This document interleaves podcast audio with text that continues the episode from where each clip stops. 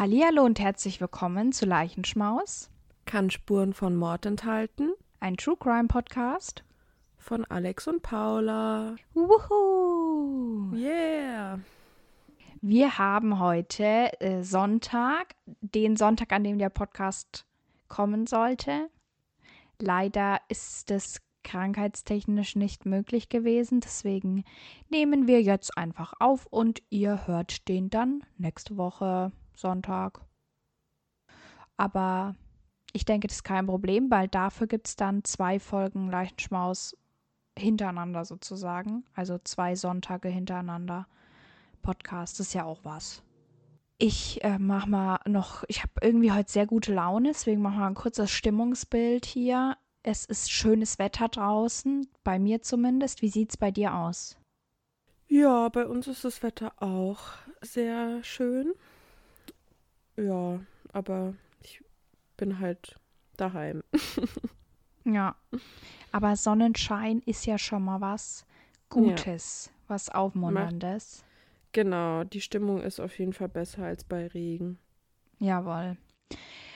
Wir haben noch was für euch und zwar ist es so, das ist ein kleiner Teaser, wenn ihr erfahren wollt, was wir Cooles machen oder ja, eben für euch haben, dann müsst ihr auf jeden Fall bis zum Ende der Folge dranbleiben und vielleicht schreiben wir auch noch was in die Beschreibung dazu, dass für die, die sich unser ewiges Gelaber nicht anhören wollen danach, dass die ein bisschen vorspulen können. Jawohl. Habe ich recht? Ja, ist auf jeden Fall eine schöne Überraschung und lohnt sich bis zum Ende dran zu bleiben. Ja. Das war aber auch schon wieder der Rest der guten Stimmung, weil wir haben ein ganz ernstes Thema diesen Monat. Alex, möchtest du uns das Thema sagen? Also diesen Monat ist der Jahrestag der Befreiung vom Nationalsozialismus. Genau, der war letzte Und- Woche Sonntag. Genau, und dementsprechend ist dann quasi auch unser Thema. Ja, es war der Montag, nicht der Sonntag, es tut mir leid. Genau, das ist unser Thema, Nationalsozialismus und das ist natürlich überhaupt kein Stimmung, gutes Stimmungsthema, wobei ein True, True Crime Podcast jetzt nie wirklich positiv zur Stimmung beiträgt. Mit den Fällen zumindest nicht. Ja. Aber ich habe mir da einen Fall ausgesucht, den ich schon länger kenne und der mich sehr berührt im Herzen. Deswegen, genau, es geht heute um eine Einzelperson, aber ja, seht einfach selber. Ernst ist der älteste Sohn der Familie Losser. Seine Eltern Anna und Christian gehören zu dem fahrenden Volk, den Jenischen. Für ihn ist es das Schönste, im Sommer mit seinen beiden Schwestern Amalie und Anna und seinen Eltern durch das Land zu fahren. Sein Vater verkauft tagsüber Stoffe und Nähzubehör oder auch mal andere Sachen, die er gerade günstig erwirbt.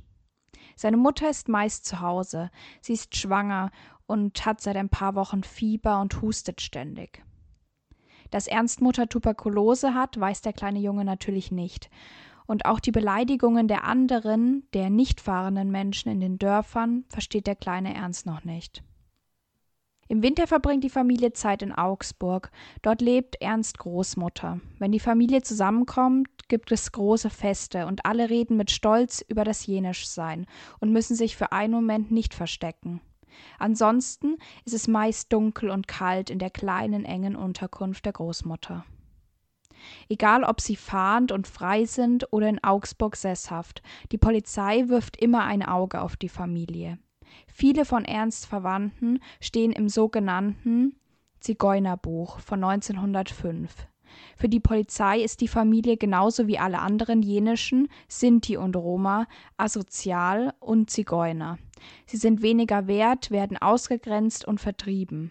Die Ausgrenzung dieser Volksgruppe begann aber schon Ende des 19. Jahrhunderts und bedeutete für die Menschen Überwachung durch die sogenannte Zigeunerzentrale und ständige Fragen nach allem, was man mitführt, wer Teil der Familie ist, etc. Das Zigeunerbuch erleichterte das den Polizisten zusätzlich. Es wurden Sippentafeln der Familien erstellt, in denen man Krankheiten und Straftaten der verschiedenen Familienmitglieder verzeichnete. Das hatte auch große Auswirkungen auf die Familie Losser. 1933, Ernst ist noch keine vier Jahre alt, werden er und seine drei Geschwister, darunter auch der noch keine zwei Monate alte Christo, vom Fürsorgeamt mitgenommen. Anna kann sich nicht dagegen wehren, sie ist zu schwach von ihrer fortschreitenden Krankheit. Die drei Kleinen werden daraufhin in ein Säuglingsheim gebracht und Ernst kommt in ein Kinderheim in Augsburg Hochzoll, das von Nonnen geleitet wird. Zwei Monate, nachdem das Fürsorgeamt die Familie auseinandergerissen hat, stirbt Anna im Alter von nur 23 Jahren. 1935 stirbt auch der kleine Christo, vermutlich ebenfalls an Tuberkulose. Ernst soll sich im Heim an sein neues Zuhause gewöhnen, doch dort ist nichts so wie zuvor. Es gibt keinen liebevollen Umgang miteinander, die Nonnen behandeln ihn schlechter, weil er jenischer ist, und die Kinder bekriegen sich. Es bilden sich kleine Grüppchen und die älteren Kinder schikanieren die jüngeren. Die Stimmung ist aggressiv. Um sich eine bessere Stellung in diesem gewalttätigen System zu verschaffen, beginnt Ernst zu stehlen und auch zu lügen. Die Beziehung zu den Heimangestellten verbessert das natürlich nicht. Nur gelegentlich kam seine Babette-Oma zu Besuch, da sie aufgrund ihres Berufs viel zu tun hat. Sein Vater konnte ihn nicht besuchen, da er in das Konzentrationslager Dachau verschleppt wurde. Als Babette-Oma 1937 stirbt, hat Ernst niemanden mehr. Er ist ganz alleine. Im Jahr 1936 tritt Ernst in die Schule ein. Obwohl er sich bemüht, wird das von den Lehrerinnen meist nicht wertgeschätzt. Die Lehrerin, die Ernst während der ersten beiden Jahre unterrichtet, schreibt, und hier zitiere ich sein Verstand und Denkvermögen sind gut entwickelt, aber es fehlt ihm an gutem Willen. Sie sieht bei Ernst eine, und auch hier zitiere ich, unverkennbare asoziale Veranlagung. Es gibt jedoch auch Ausnahmen. Im Mai 1942 berichtet seine Erzieherin über Ernst, Zitat, es gibt keine besonderen Auffälligkeiten, abgesehen von den üblichen Streichen, die bei Jungen seines Alters an der Tagesordnung sind. Außerdem berichtet sie, er hat auch seine guten Seiten, zum Beispiel hilft er bei der Pflege hilfloser Kinder und gibt ihnen geduldig löffelweise ihren Brei. Im Jahr 1940, als Ernst zehn Jahre alt ist, wird er erneut aus seinem Leben gerissen. Die Erzieher halten ihn für unerziehbar und schicken ihn in das Jugenderziehungsheim Indersdorf, das von der sogenannten nationalsozialistischen Volkswohlfahrt betrieben wird. Auch hier fällt er immer wieder durch Diebstähle auf. Obwohl er selbst sagt, dass er damit aufhören möchte, kann er manchmal nicht anders. Für die Nationalsozialisten ist er einfach nur ein hoffnungsloser Krimineller. Dass Ernst möglicherweise nicht für sich selbst, sondern für die älteren Kinder stiehlt, die die jüngeren unterdrücken, daran denkt niemand. Ernst stiehlt meistens nur wertlose Dinge und versteckt sie teilweise dann auch in seinen Verstecken. Wenn er die Möglichkeit hat, zieht er sich an geheime Orte zurück und betrachtet seine Schätze. Sie werden von ihm nicht benutzt, da das auch viel zu auffällig wäre. Warum Ernst seine Verstecke so liebt und warum ihm die Schätze so wichtig sind, das interessiert niemanden. Er gilt als asozial und als Krimineller. Der Höhepunkt all dessen ist ein Gutachten im Oktober 1940, das Ernst als triebhaften Psychopathen abstempelt. Von diesem Zeitpunkt an gilt er offiziell als psychisch krank und es wird eine weitere Verlegung geplant. Im April 1942 wird Ernst dann in die Heil- und Pflegeanstalt Kaufbeuren in Bayern eingewiesen. Hier befinden sich normalerweise nur schwerkranke oder körperlich und psychisch beeinträchtigte Personen. Ernst ist keines davon, doch auch hier stiehlt und lügt er weiterhin. Trotzdem mögen ihn viele Angestellte. Er ist hilfsbereit gegenüber anderen Patienten und Pflegern und zeigt sich als sehr liebenswürdiger Junge. Ernst hat eine Vorliebe für Schlüssel. Damit bedient er sich an den Lebensmitteln und verkauft sie auch den Mitpatienten. Die Patienten erhalten jedoch Essen von den Krankenpflegern und haben ohnehin kein Geld, das für den kleinen Ernst von Nutzen wäre. Warum also nur diese Diebstähle? Aufgrund seines provokanten Verhaltens gerät er immer wieder in Schwierigkeiten und im Mai 1943 wird er erneut verlegt. Dieses Mal landet er in Irsee, einer Nebenstelle der Pflegestelle Kaufbeuren. In Irsee bemerkt Ernst, dass selbst hier die schwerkranken Patienten nicht genug zu essen bekommen. Außerdem erkranken fröhliche Patienten von einem auf den anderen Tag sehr schwer und sterben kurz darauf. Ernst erkennt einen Zusammenhang zwischen dem Himbeerwasser und den Todesfällen. Daher meidet er alle Getränke mit starkem Geschmack, die ihm angeboten werden. Was steckt also hinter der Annahme und dem Diebstahl von Essen? Die sogenannte Aktion T4. Die Nationalsozialisten betrachteten das Leben von kranken, schwachen und behinderten Menschen als nicht lebenswert und planten daher deren Tod. Dieser Plan wird auch heute noch als Euthanasie bezeichnet. Das ist das griechische Wort für schöner Tod. Zwischen 1940 und 1941 werden Zehntausende von Menschen in speziellen Einrichtungen durch Gas getötet. Die Aktion T4 wird auch als Mordkommando bezeichnet, da sie von der Berliner Tiergartenstraße 4 aus organisiert wird. Im Jahr 1941 wird die Aktion gestoppt. Das bedeutet jedoch nicht, dass die Menschen danach sicher sind. Die Zeit, die Ernst Losser betrifft, lässt sich unter dem Namen Aktion Brandt zusammenfassen. Dieser Name stammt von Karl Brandt, Hitlers Begleitarzt und medizinischen Beauftragten für die Krankenhausmorde. Die Aktion Brandt beschreibt die dezentrale Tötung. In Irsee und Kaufbeuren und vielen anderen Kliniken wird die sogenannte Vernichtung unwerten Lebens weiterhin praktiziert. Die Patienten sterben an fettarmer Hungerkost oder werden durch Injektionen oder Überdosen von Medikamenten wie Luminol aktiv getötet. In Irsee und Kaufbeuren werden insgesamt 2000 Kinder und Erwachsene ermordet.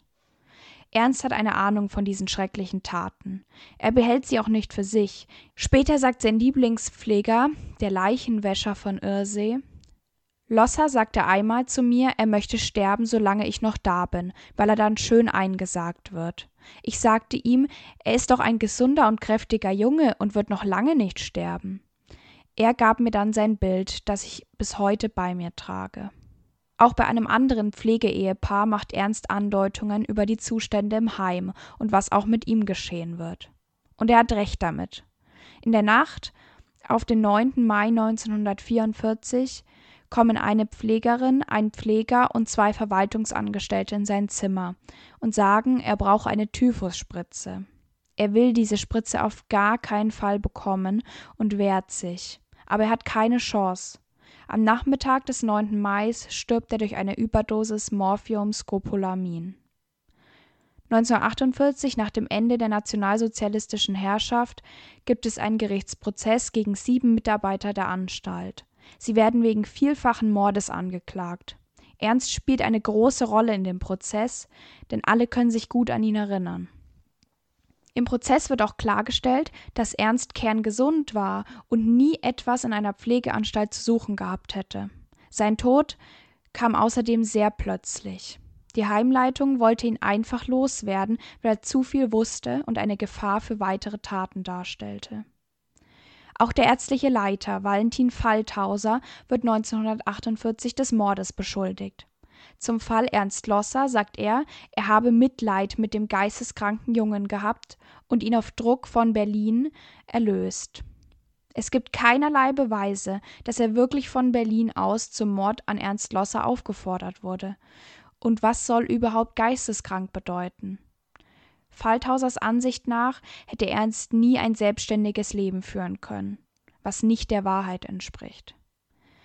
Die Ermordung von Ernst wird im Leichenschein nicht als diese dargestellt. Plötzlich heißt es, er sei an einer Lungenentzündung verstorben. Was passiert am Ende des Prozesses mit den Tätern? Falthauser wird wegen Anstiftung zur Beihilfe zum Totschlag in mindestens 300 Fällen zu drei Jahren Haft verurteilt. Wegen der Anrechnung der Untersuchungshaft und seines hohen Alters 72 wird ihm die Strafe jedoch erlassen. Pfleger Paul Heichele wird wegen Beihilfe zum Totschlag zu einem Jahr Haft verurteilt. Auch ihm wird die Untersuchungshaft angerechnet und er ist frei. Die Pflegerin Pauline Kneißler, die Ernst die tödliche Spritze setzt, wird wegen der von ihr verübten Euthanasiemorde zu vier Jahren Zuchthaus verurteilt. Ein Berufsverbot wird für keinen von ihnen ausgesprochen. Ernst Losser Ein stolzer Jenischer wird nicht älter als 14 Jahre. Er weiß, was ihm bevorstehen wird, aber er hat keine Chance gegen das menschenverachtende Personal der Klinik. Ernst war kein Einzelfall. Er war einer von rund 30.000 Opfern der Aktion Brand und somit auch eines der ca. 216.000 Opfer der Krankenmorde des Nationalsozialismus. Also, ich finde es echt erschreckend, wie leicht die Täter quasi davongekommen sind mit den, mit den Sachen. Also, dass nur wegen dem hohen Alter zum Beispiel er also keine richtige Strafe bekommen hat oder die eine Ärztin vier Jahre Zuchthaus, der andere hat ja auch keine richtige Strafe gekriegt. Das ist, also die haben ja einem unschuldigen Menschen, einem Kind das Leben genommen und dann halt auch noch mit solchen Qualen und so, das, das ist so erschreckend, finde ich, wozu ein Mensch fähig ist und früher, also was, was die Menschen früher gemacht haben, das für, also an unschuldigen äh, Menschen, das ist so erschreckend einfach. Ja. Und bei den Krankenmorden war es tatsächlich auch so, also da gibt es ganz viele Unterkategorien, also zum Beispiel eben einmal diese Aktion T4, dann Aktion Brand und sowas. Und in der Zeit oder in dem Zusammenhang wurden eben auch diese medizinischen Tests an den Menschen durchgeführt, bei denen man eh der Meinung war, dass es lebensunwertes Leben ist und die Morde an Menschen mit körperlichen oder und geistigen Beeinträchtigungen die waren auch teilweise Vorläufer für Holocaust-Mordmethoden. Allein der Gedanke, dass man gesagt hat, man muss lebensunwertes Leben auslöschen und die Gesellschaft davon reinigen, ekelt mich so an, weil wer kann sich das Recht rausnehmen zu entscheiden, wessen Leben lebensunwert ist. Das ist nicht die Aufgabe von, von irgendwem. So, das ist einfach nur grausam und widerlich und ich finde, dass darüber einfach auch ein bisschen zu wenig noch geredet wird, weil diese Krankenmorde eben schon auch eine riesen Todeszahl mit sich gebracht haben. Ich glaube, dass auch viel Einfluss, also ich habe mal ein bisschen natürlich nachgelesen, wo das herkam mit diesem Euthanasie-Thema und mit dem lebensunwerten Leben. Und das hat schon viel, viel früher angefangen. Also die Nationalsozialisten hatten ja die Idee nicht, dass man das machen könnte, sondern das gab es halt vorher schon. Und ich glaube, das zieht sich auch teilweise, auch wenn es nicht so krass ist, auch in die heutige Gesellschaft noch mit rein, dass man immer irgendwie meint, man muss Mitleid mit Menschen haben und die sind so arm dran und das wollen die aber ganz oft überhaupt nicht, weil sie sagen, also so was, wer sagt denn, dass es ein scheiß Leben ist? Es kann doch jemand, der jeder kann doch selber für sich entscheiden, ob sein Leben gut ist oder nicht. Und das hängt nicht damit zusammen, ob du jetzt psychisch oder körperlich beeinträchtigt bist. Ja, voll. Es kann ja niemand entscheiden, außer die Person selbst. Genau. Und ich, ja, also es ist, es ist total widerlich. Vor allem, wie viele, also wie viele Menschen auch aus diesen Gründen sterben mussten. Das ist, das kann man, also das kann man sich gar nicht vorstellen, wie viele Menschen das sind einfach. Und also ich, ich, es ist einfach total absurd, finde ich. Weil, wie du schon gesagt hast, also wieso haben diese Menschen das Recht gehabt oder wie, wie, also nur weil du dir selber nicht vorstellen kannst, dass dein Leben mit einer Behinderung zum Beispiel oder wenn du, keine Ahnung, homosexuell bist oder so, wieso, also nur weil, weil du dir nicht vorstellen kannst, ein Leben so zu leben, wieso muss das Leben dann wie soll ich das erklären? Wieso, wieso. Muss es ein schlechtes Leben sein, so. Genau, oder wieso ist der Mensch dadurch weniger wert? Weil ja. ein Mensch ist ja allein durch sein Menschsein wertvoll und das kann niemand anderes ja entscheiden quasi, wie, wie wertvoll ein Mensch ist. Das ist, ja. oh, das ist so erschreckend und es gibt ja immer noch Menschen, die so ein Gedankengut haben. Das ist, das ist richtig traurig und ja, erschreckend einfach. Ja, und ich finde auch, dass eigentlich das Problem für ganz viele Menschen, zum Beispiel mit körperlichen Behinderungen, das ist ja gar nicht, dass ihr Leben irgendwie scheiße ist, sondern dass die Gesellschaft ihnen das Leben einfach schwer macht. Also es genau. waren ja genau. letztens auch wieder Demonstrationen, weil zum Beispiel Menschen im Rollstuhl nicht einfach mal Zug fahren können, sondern sich immer eine Hilfe buchen müssen. Und wenn es die nicht gibt, dann können sie nicht Zug fahren, wo ich mir auch denke, also das Problem liegt nicht daran, dass die im Rollstuhl sitzen, sondern daran, dass unsere Gesellschaft es immer noch nicht hinbekommt, einfach inklusiv für alle Menschen zu sein, weißt du? Und ja. auch die Tatsache, dass jetzt bei mir auf der Arbeit zum Beispiel, da haben wir Tische und Stühle vor der Arbeit stehen. Da ist vor unserer Arbeit ist auch so ein Bodenleitsystem, wo Menschen eben, die halt kaum oder gar nichts mehr sehen, sich dann dran orientieren können. Und unsere Stühle stehen halt so, dass wenn man die jetzt nicht wieder an den Tisch hinrückt, dass sie dann auf diesem Bodenleitsystem stehen. Oh. Und deswegen muss man natürlich immer schauen, dass die wieder an dem Tisch dran sind. Und manchmal sage ich das den Leuten und dann sind die richtig entsetzt, was jetzt mein Problem ist, dass sie das da hinschieben müssen, dass sie einfach ein bisschen nach vorne rücken müssen mit ihrem Stuhl, wo ich mir immer denke, ey, das ist doch wirklich überhaupt kein Problem. Und wenn ich jetzt, wenn jetzt hier ein Straßenschild stehen würde, dann könntet ihr euch ja auch nicht beschweren, weil ihr nicht auf dem Straßenschild draufhocken könnt. Also akzeptiert es doch einfach. Ja, so ein Verhalten ist einfach total ignorant. Also solche Menschen habe ich oft das Gefühl, können, können auch gar nicht so diese Empathie, also weißt du, was ich meine? Die wie soll ich das? Also es ist einfach ignorant.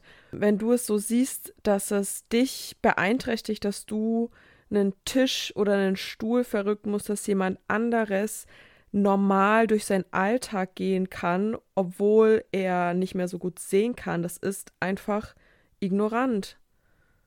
Das geht nicht. Also auch, auch in diesen, also das ist ein Thema, da reden wir auch in meinem Studium ab und zu drüber in diesen Behindertenwerkstätten.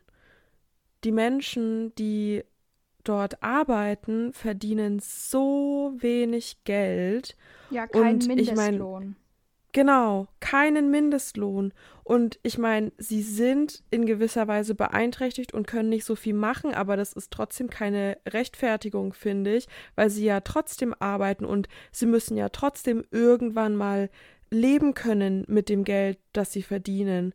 Und das ist, also. So ich, macht man es den Menschen auch nicht möglich, ein selbstständiges Leben zu führen, auch genau. wenn sie an sich die Fähigkeit dazu hätten, weißt du? Natürlich gibt es manche ja. Leute, die können halt nicht selbstständig leben, aber das ist doch nicht allgemein so. Und wenn ich aber kein Geld verdiene, wie soll ich denn dann jemals selbstständig leben? Und selbst Mindestlohn ist ja eigentlich schon in den meisten Städten überhaupt nicht ausreichend für ein ja. Leben so. Wie willst du das denn schaffen ohne Mindestlohn? Und vor allem, wenn die dann älter sind und vielleicht wohnen die noch bei ihren Eltern oder bei Geschwistern oder so, aber jetzt hat man vielleicht keine Familie mehr. Was sollen sie dann machen? In ein Heim gehen, wo sie sich überhaupt ja. nicht wohlfühlen, weil es einfach nicht ihr Ding ist, weil sie lieber selbstständig wären, weil sie das auch könnten? Das macht mich so wütend einfach. Ja, vor allem jetzt halt auch mit der Inflation. Es wird ja alles immer, immer teurer. Und wenn die dann, also ich verdiene über dem Mindestlohn und ich komme kaum hin mit dem Geld, weil alles so teuer wird, weil ich meine Miete zahlen muss. Und wie willst du das denn machen, wenn du unter dem Mindestlohn verdienst? Also ja. das ist ja nicht mal, das ist ja nicht mal nah an dem Mindestlohn. Das ist ja, ja wirklich unterste Grenze. Also das finde ich schon, schon unfair. Ja, ist es auch. Und es, das ist einfach Ausbeutung. Das ist einfach, ja. wenn wir ganz ehrlich sind, ist das eine Art von moderner Sklaverei. Ja. Und das in Deutschland, wo man sich so damit, ja, wir sind so toll und hier Mindestlohn und was weiß ich so, ja, aber dann müsst ihr auch jedem Menschen Mindestlohn zahlen, weil das ist nicht in Ordnung. Ja, Ja. Das, es gibt so viel, was da noch verbessert werden muss. Und ich glaube, dass es dass halt ganz viel eben auch damit zusammenhängt, dass das schon so eine lange Geschichte hat, auch diese Ja. Ausgrenzung und ja, diese Betrachtung von oben herab. Und generell im Nationalsozialismus, wie viele Nazis damit einfach davongekommen sind und also entweder woanders hin, also quasi geflohen sind, also nicht geflohen, aber halt quasi so in ein anderes Land sind, ne? Oder bei wie vielen es überhaupt strafrechtlich gar nicht verfolgt wurde, die dann später noch in die Politik sind. Das, also das geht ja, das geht doch nicht. Mit Ja. der Vergangenheit und ich, nee, ich, ich, das, keine Ahnung, ich, ich finde das, oh, es ist so schlimm, es ist so schlimm, einfach, wenn man darüber nachdenkt. Vielleicht Oh können wir da auch passend zu jetzt mal den Crime Fact mit einfügen. Ich denke, danach haben wir auch noch einiges zu bereden. Der Nürnberger Ärzteprozess, der fand vom 9. Dezember 1946 bis zum 20. August 1947 statt. Und das ist quasi das, der erste von zwölf Nachfolgeprozessen gewesen gegen die Hauptkriegsverbrecher des Dritten Reiches. Und es wurde halt im Militärgerichtshof in Nürnberg verhandelt. Und da waren halt 20 Ärzte angeklagt und drei Nichtärzte, die halt quasi diese Medizinverbrechen organisiert haben. Genau, einige von den Tätern, die waren schon verstorben, also die hatten zum Beispiel sui also, äh, sich suizidiert oder wurden jetzt auch im Dachauer Prozess äh, verurteilt. Aber es gab halt auch noch einige Täter, die verblieben sind und von denen sind, also ist halt Beweismaterial nicht verfügbar gewesen. Nach diesen Nürnberger Prozessen entstand quasi der Nürnberger Kodex. Das war quasi oder ist eine ethische Richtlinie, ähm, quasi zur Vorbereitung und Durchführung medizinischer, psychologischer und generell anderer Experimente an Menschen. Und es waren quasi zehn Richtlinien oder zehn Punkte, die zu diesem Kodex gehören. Also ich werde jetzt hier nicht alle nennen, aber das war zum Beispiel die freiwillige Zustimmung ähm, von Versuchspersonen, genau der Versuchsperson, also die Menschen, an denen äh, Dinge versucht wurden für, für die Medizin. Da hat man die Zustimmung gebraucht von denen. Und es sollte so durchgeführt werden, dass es keinen menschlichen Leid gibt, also dass die Menschen nicht gequält werden, dass quasi keine körperlichen, seelischen Scha äh, Schädigungen entstehen an, an den Menschen und auch, dass die Menschen jetzt, dass es nicht zum Tod führt. Also da gibt es noch viel mehr Punkte, aber das dauert, also das ist jetzt zu lang, wenn ich das alles im Einzelnen erkläre. Aber was ich so krass fand, und da komme ich jetzt zu meinem Crime Fact, selbst nach diesen Ärzteprozessen wurde sich ganz, ganz lange nicht an diesen Nürnberger Kodex gehalten. Also bis 1975 haben viele nationale und internationale medizinische Organisationen diesen Kodex kaum beachtet und haben halt weitergemacht. Hast du da auch ein Beispiel? Gibt's da eins?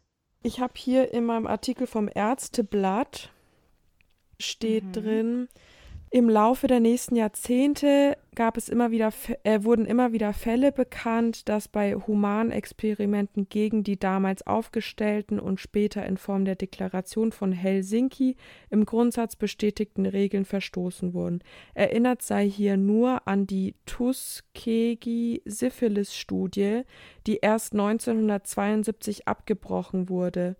Neben der Diagnose wurde den geschlechtskranken Teilnehmern, allesamt schwarze Landarbeiter, eine Therapie vorenthalten, auch nachdem Penicillin zur Standardbehandlung geworden war. Ist das ekelhaft? Ist das Ja. ekelhaft? Also es ging auf jeden Fall noch lange weiter. Also auch hier Auch waren bis in die 1980er Jahre mindestens eine Viertelmillion amerikanischer Soldaten sowie Zehntausende Zivilisten für Strahlenversuche missbraucht worden.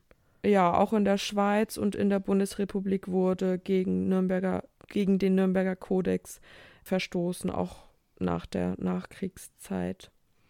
Bis circa 1975 also da, es kam kürzlich erst heraus, dass in Nordrhein-Westfalen bis ca. 1975 Versuchsreihen mit nicht zugelassenen Medikamenten an Heimkindern und Jugendlichen unternommen wurden, und zwar ohne Zustimmung der Eltern bzw. der sorgeberechtigten Behörden. Also diese, diese Internetseite, die können wir auch verlinken, dann könnt ihr das alles auch nochmal nachlesen. Ja, das da habe ich gut. auch eigentlich die, die meisten Informationen her. Die mache ich dann mit in die Quellen genau. rein äh, auf Spotify. Genau, dann könnt ihr das euch anschauen und dann nochmal nachlesen, falls es euch noch mehr interessiert. Und vielleicht haben wir sogar die Möglichkeit, einen kleinen Insta-Post dazu zu machen. Genau. Da schaue ich mal, ob ich die Zeit finde und die Möglichkeiten habe. Aber ja, also richtig richtig krank einfach. Also wofür stellt man denn auch diesen Kodex dann auf, wenn sich eh so lange nicht dran gehalten wird? Ja, oder wenn, also zumindest teilweise. Ich musste auch tatsächlich, als du jetzt es vorgelesen hast, davor ist mir irgendwie nicht gekommen, aber musste ich irgendwie auch an das Stanford Prison ja, Experiment denken. Wo das zwar, also jetzt, ich weiß jetzt nicht, ob das dagegen verstoßen hat, aber der Umgang mit den Versuchsteilnehmern war ja auch ja. überhaupt nicht in Ordnung. Und eigentlich hat er ja, also der hat ja auch gegen Menschenrechte verstoßen. Ich musste auch an ein Experiment denken. Weiß jetzt nicht mehr, wie das heißt, aber das kennst du auf jeden Fall. Dieses, wo quasi da sind Patienten an so, also die kriegen Elektroschocks vermeintlich, das denken die Menschen. Milgram-Experiment. Milgram, genau. Da gibt es quasi diese Versuchspersonen, die Elektroschocks an Versuchspersonen quasi testen sollen. Und da gibt's, da sind quasi diese Experten, die sagen, mach eine Stufe höher, mach eine Stufe höher. Und die Versuchsperson hört aber die ganze Zeit, wie also ich meine, die Versuchsperson vom Experiment hört die ganze Zeit, wie die Person, die die Schock, die Elektroschocks bekommt, immer mehr leidet und gequält wird. Also das ist natürlich alles geschauspielert so, aber da hat man ja auch geschaut, wie die Menschen quasi früher im Nationalsozialismus durch diesen Druck und diese äh, ex vermeintlichen Experten, die ja wissen, äh, wie es der Person geht und äh, die wissen, ne, was diese Elektroschocks mit einem machen, wie die Menschen darauf reagieren und dass die immer, immer höher gehen mit den Schmerzen, weil es einfach eine Autoritätsperson sagt. Ich hoffe, ich habe das jetzt, weil ich war gerade ein bisschen lost, ich hoffe, ich habe das jetzt äh, richtig erklärt. Ich könnte jetzt gar nicht zu 100 Prozent das sagen, aber ich denke schon. okay.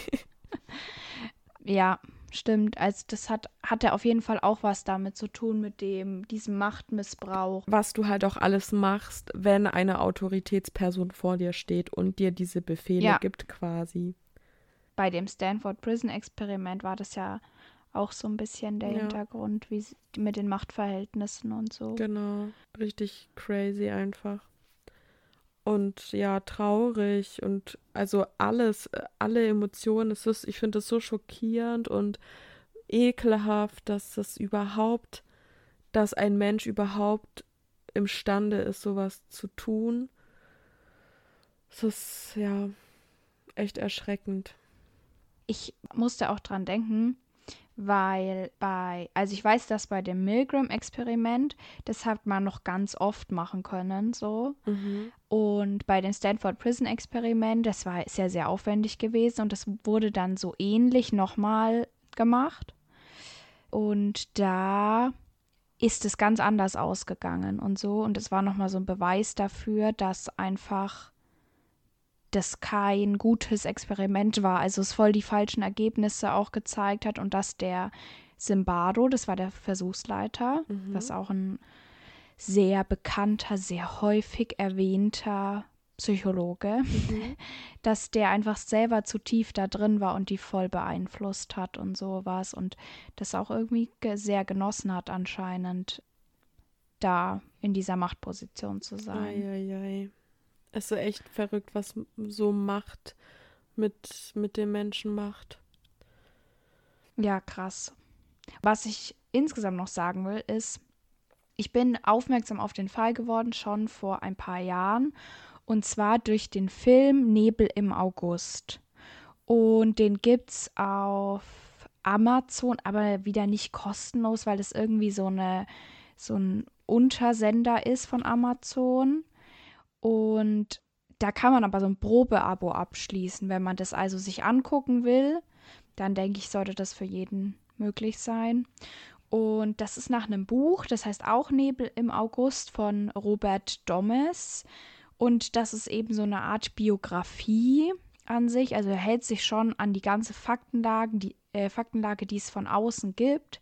Aber es gibt keine Eindrücke von Ernst selber. Also der hat nie Tagebuch geschrieben oder sowas. Das heißt, er hat halt zum Teil einfach überlegt, wie Ernst sich wohl gefühlt haben muss und eben auch so durch Berichte von anderen, von Außenstehenden und dem, was aufgeschrieben wurde, hat er das so sich überlegt und hat dieses Buch geschrieben.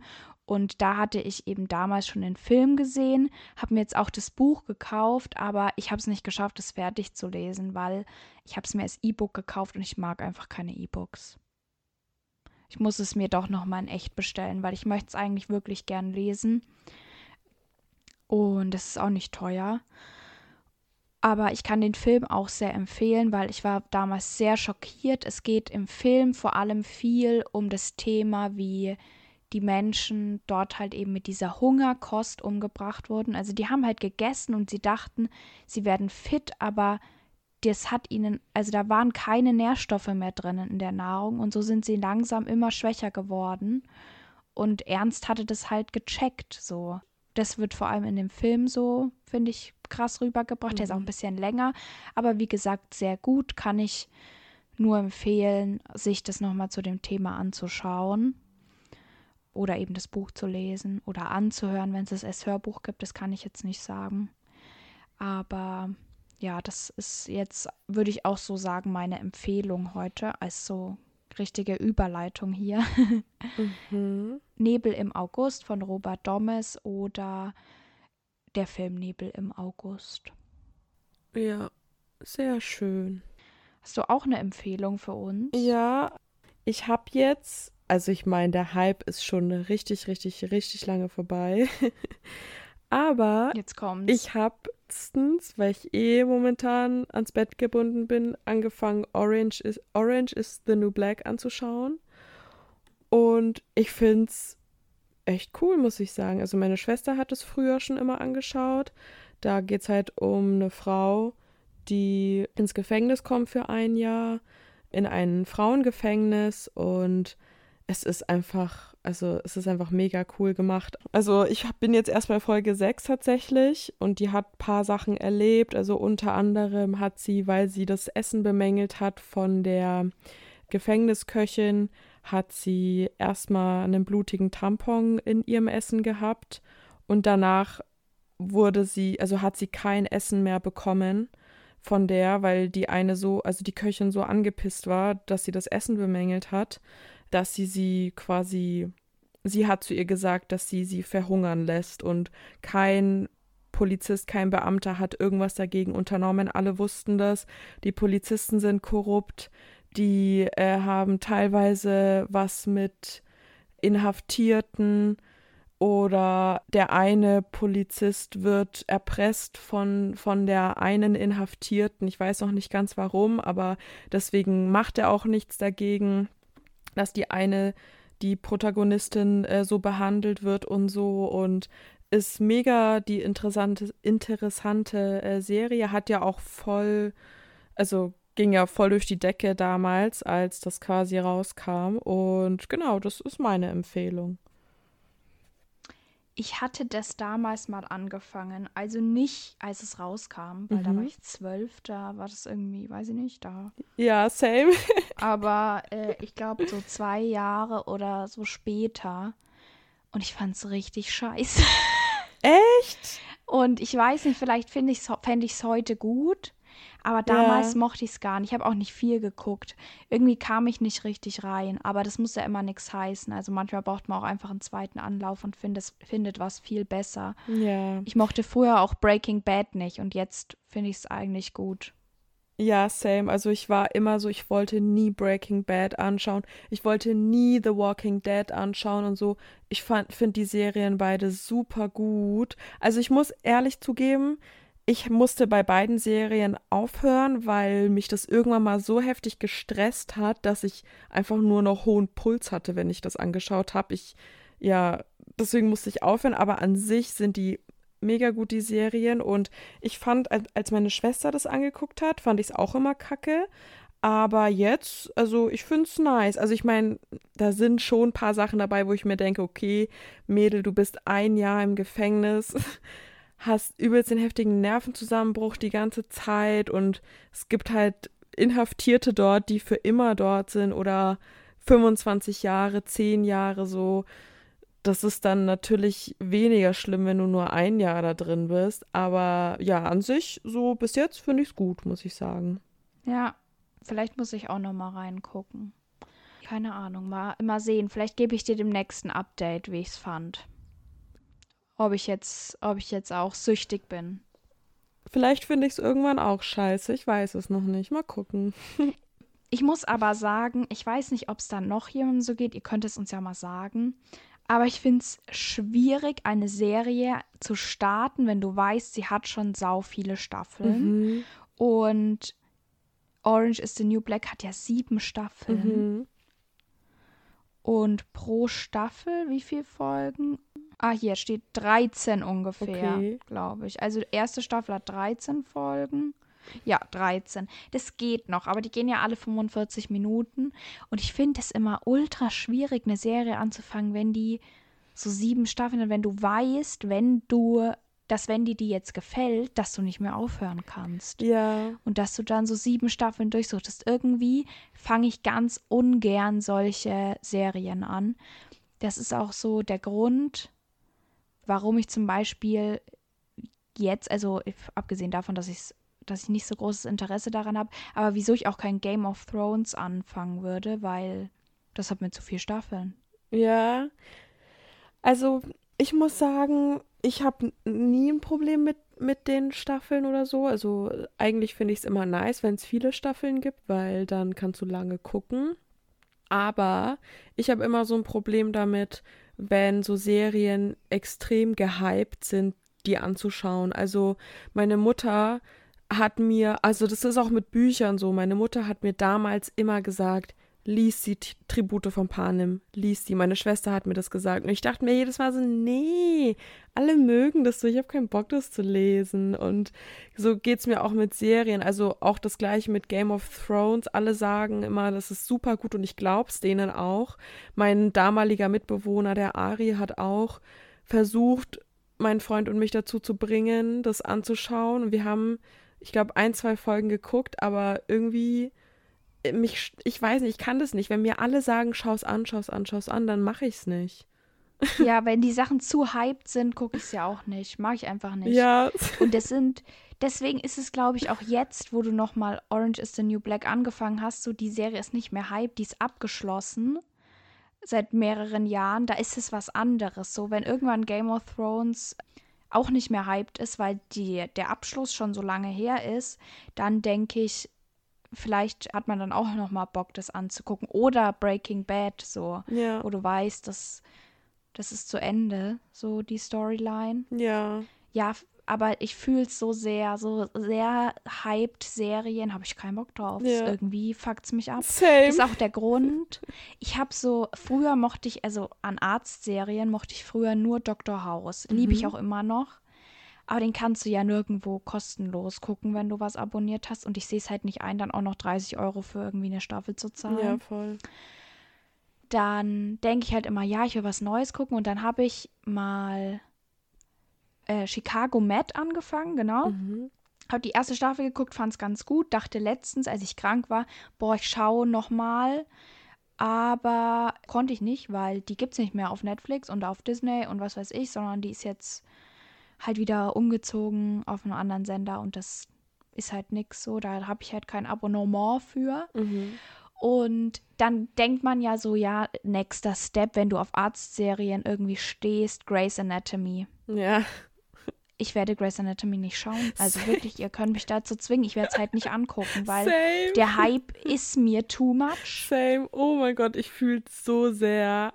In Gucke jedem. ich lieber gar keine Arztserie mehr. Also, man hört es auch von jeden Ecken, ne? Also in meiner Familie habe ich das schon gehört, dass es voll gut sein soll. In der Uni höre ich das immer wieder, in der Schule, überall. Und nee, ich, nee, es geht einfach nicht. Da schaltet sich einfach diese Blockade ein und dann kann man es einfach nicht gucken. Same, same. Ich fühle so sehr. Oh, ja. Aber um dieses Filmthema und irgendwie haben wir hier gerade auch Schmaus und Graus ein bisschen gehabt. Also zweimal ein Graus. Ja. Einmal keine Serien schauen wollen, die schon viele Staffeln haben und keine Serien schauen, die zu hyped sind. Wir wollen unbedingt eure Meinung dazu wissen, Auf jeden Fall. weil ich glaube, da, da spaltet sich wirklich die Voll. Gesellschaft bei Voll. dem Thema. Safe. So, jetzt kommen wir zu unserer kleinen Überraschung noch, bevor wir dann endlich unsere Aufnahme für heute beenden. Und zwar dürfen wir euch ein cooles Krimispiel verlosen. Und zwar heißt das Das Dinner, die letzte Arie der alten Dame. Ich lese euch jetzt mal vor, worum es da geht. Agneta Hellwig lädt vierteljährlich zum opulenten Dinner zu sich nach Hause ein. Sieben ausgewählte Gäste freuen sich auf einen glanzvollen Auftritt vor eindrucksvoller Kulisse. Thema des Abends: Kleopatras letzte Arie. Doch die geschlossene Gesellschaft muss entsetzt mit ansehen, wie die Gastgeberin auf ihrer eigenen Veranstaltung zusammenbricht. Im Krankenhaus wird schnell klar, Agneta ist vergiftet worden und kam nur knapp mit dem Leben davon. Doch wer wollte die liebreizende alte Dame in ihrem eigenen Zuhause vergiften und warum? Alle Gäste und Angestellten sind fassungslos, denn einer von ihnen muss es gewesen sein. Die Polizei Bremer Burgen ist überlastet und braucht eure Hilfe. Nehmt euch der Akte an und löst den Fall, bevor Frau Hellwig Opfer eines weiteren Anschlags wird.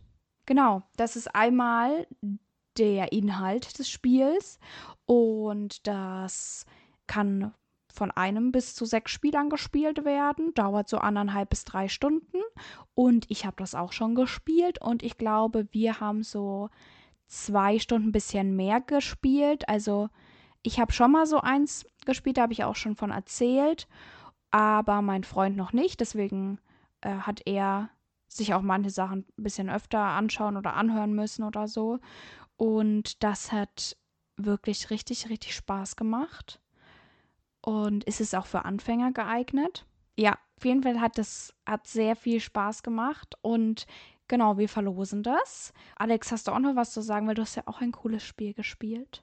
Genau, also generell wollte ich dazu sagen, falls du das nicht eh noch vorhattest, aber das Spiel ist vom lieben Magnificum-Team. Die haben uns nämlich auf Instagram geschrieben und haben uns diese Verlosung angeboten. Also da haben wir uns super, super gefreut. Und ihr seid ja eh auch schon so viele, deswegen dachten wir, ihr erfreut euch bestimmt auch daran. Und ich hatte das Spiel Die Firmenfeier, das letzte Fest des Oliver Borgmann. Und es, ich finde generell mega nice aufgebaut, weil du hast da, das passiert quasi online auch. Also was heißt online, aber du brauchst Internetzugang für dieses Spiel. Ich glaube, das war bei deinem auch so, oder? Ja, Genau. Und es ist halt, es ist voll schön gestaltet, finde ich, weil du halt auf der Website von dem Magnificum-Team hast du Audiodateien, die du dir halt anhören kannst, die wichtig für den Fall sind und du bekommst ganz viele Beweismittel und also Material dazu, um diesen Fall zu lösen. Und es ist einfach ja mega interessant. Ich habe das mit meiner Schwester angefangen zu spielen. Und ähm, also super spannend, macht mega Spaß. Also ich musste es dann alleine weiterspielen. Aber ja, also ist mega cool und für jeden, der eben so Escape-Spiele oder auch machst du ja auch total oft an deinen Geburtstagen diese Krimi-Dinner und so, dass jeder, der ein Fan von sowas ist, wird diese, wird diese Spiele mögen, denke ich, weil es einfach, ja, es macht mega Spaß, du kannst da dran rumrätseln. Meine Mutter hat auch ein bisschen mitgespielt am Anfang. Und ja, also es ist total interessant, auf jeden Fall. Ja, und das Coole ist auch tatsächlich, je nachdem, wie man das macht, also wir haben jetzt auch darauf geachtet, dass man, äh, dass wir jetzt auf die Spielsachen, also die Teile, die, die Papierteile, die wir vom Spiel hatten, nichts draufgeschrieben haben. Das heißt, ich kann das jetzt auch noch weitergeben, mein Spiel. Für euch haben wir natürlich ein ganz frisches Neues vom Magnificum-Team bekommen. Also ich kann das wirklich nur empfehlen und ich muss auch sagen, es hat einfach ultra Spaß gemacht, diese Mischung aus Sachen, die man in der Hand hat und Online-Sachen und man hört sich was an und so. Das hat echt richtig Spaß gemacht. Alex, was müssen die Leute denn machen, um an der Verlosung teilzunehmen? Also ihr sollt uns auf Instagram folgen. Da gibt es dann nämlich einen Post zu unserer Verlosung. Und unter dieser Verlosung müsst ihr einfach nur euren Lieblingsthriller kommentieren. Und dann, also genau, je nachdem losen wir dann aus, wer der Gewinner ist. Und dann melden wir uns bei der Person und schicken es dann zu. Genau. Und um daran teilzunehmen, müsst ihr natürlich auch unseren Instagram-Account kennen. Das ist Leichenschmaus Poddy. Findet ihr natürlich auch in der Beschreibung zu unserem Fall auf Spotify, also in den Show Notes sozusagen. Da müsst ihr uns folgen und dann kommentieren. Und ja, wir freuen uns schon und hoffen natürlich, dass euch dann oder der, der oder dem Gewinner des Spiels dann auch so gut gefällt wie uns. Und ja, keine Ahnung, wir sind einfach voll happy, weil das ist das erste Mal, dass wir so eine Zusammenarbeit mit jemandem haben ja. und wir sind stolz wie Oscar. Genau, und das Magnificum-Team selber ist auch ein kleines Unternehmen.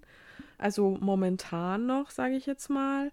Und es ist natürlich auch schön, sie zu unterstützen dabei, weil die haben nämlich noch ganz viele andere schöne Spiele.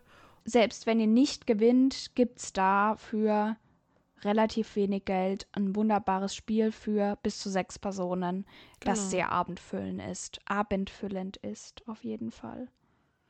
Ja, also es lohnt sich nur daran teilzunehmen. Genau. Und ich denke, das war jetzt auch nochmal ein schöner Abschluss. Mhm. Folgt uns auf jeden Fall auf Instagram und ja, Schreibt uns gerne mal eine Bewertung auf Spotify. Vielleicht können wir ja auch mal eine Frage stellen. Ich habe nämlich gesehen, das geht auch. Mhm. Könnt ihr mal so was auf Spotify beantworten. Mega cool, interaktiv. das lieben wir. Genau. Oder bewertet uns auf iTunes und Amazon. Und ja, ich wünsche euch auf jeden Fall schönen guten Morgen, guten Mittag oder guten Abend. Bis zum nächsten Mal. Tschüssi. Ciao.